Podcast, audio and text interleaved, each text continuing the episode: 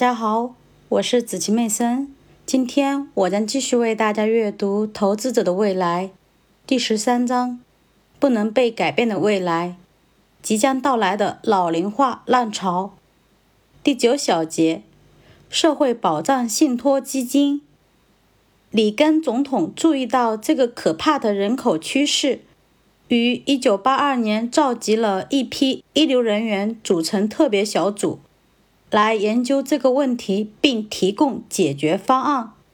这个由艾伦·格林斯潘领导的委员会认识到，婴儿潮一代将给运行良好的随资随收体系带来严重的问题。婴儿潮一代人一旦退休，为了支付他们的退休福利，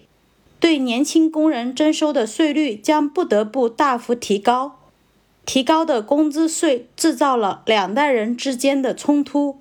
而且在工人数量减少的时候，又打击人们成为劳动力。提供的解决方案是废除随支随收体系，把当前的社会保障税收提高到当前福利水平之上，多余部分用来购买美国公债，市场将向这些债券提供利息。将利息置于一个特殊的信托基金里。当婴儿潮一代人退休时，可以出售这个信托基金，从而得到资金。这种方法将避免为了支付退休者福利而向正在工作的人过度征税。国会接受了委员会的建议，并于1983年大幅提高社会保障税。如果托管人用七十五年的水平来衡量该计划的偿付能力，那么社会保障信托基金将有足够的债券来保证，直至二十一世纪中期，社会保障具有偿付能力。然而，在委员会提出建议后的这些年里，生育率下降，生产停滞，寿命的增加超过了委员会的预期水平，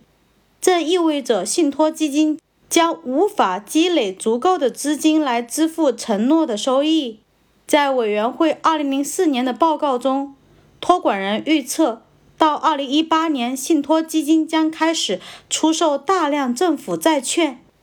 到2042年，这些基金将枯竭；在2042年，除非税收大幅提高，否则社会保障支付将削减大约30%。但是，即便这样的预测也是相当乐观的。实际上，社会保障体系信托基金枯竭的日子比2042年更加接近。这是因为，为了满足不断上升的福利水平，价值成千上万亿美元的政府债券将不得不在2042年之前在市场上顺利出售。